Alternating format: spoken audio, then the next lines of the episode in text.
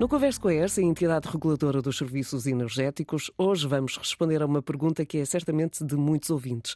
O que podemos fazer para reduzir a nossa fatura de eletricidade? Connosco temos a Helena Almeida e como é que afinal podemos ajudar os nossos ouvintes? Para reduzir a nossa fatura, seja de eletricidade ou de gás natural, temos duas alternativas: reduzir o preço que pagamos ou diminuir o nosso consumo. E podemos mesmo fazer as duas coisas. Então vamos por partes. Como reduzir o preço do que pagamos?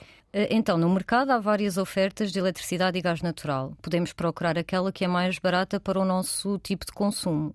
Já aqui falámos no simulador de preços da ERS. É mesmo o melhor conselho que nós podemos dar. Visitem o site da ERS e façam uma simulação. Ficarão a saber qual a melhor proposta, incluindo, por exemplo, se é melhor escolher tarifa simples ou tarifa biorária. O simulador compara todas as ofertas em mercado. Agora, o outro lado da questão, como podemos consumir menos? Antes de irmos à questão do consumo, no caso da eletricidade, vale a pena ver se não podemos poupar na potência contratada. Também já aqui falámos disso. Quem ainda não ouviu pode ouvir o episódio sobre a potência contratada na RTP Play ou no Spotify ou no iTunes. Se tem tarifa biorária, veja se consegue deslocar mais consumo para as horas em que a eletricidade é mais barata, como, por exemplo, pôr as máquinas da louça e da roupa a lavar nessas horas. Apesar de todos termos, em geral, noção do que podemos fazer para reduzir o consumo, vale a pena fazer algumas perguntas que nos ajudam a encontrar as melhorias possíveis. Será que temos as nossas portas e janelas calafetadas? Será que escolhemos bem o programa da máquina da roupa e da loiça? Temos o cuidado de fechar as persianas quando está calor?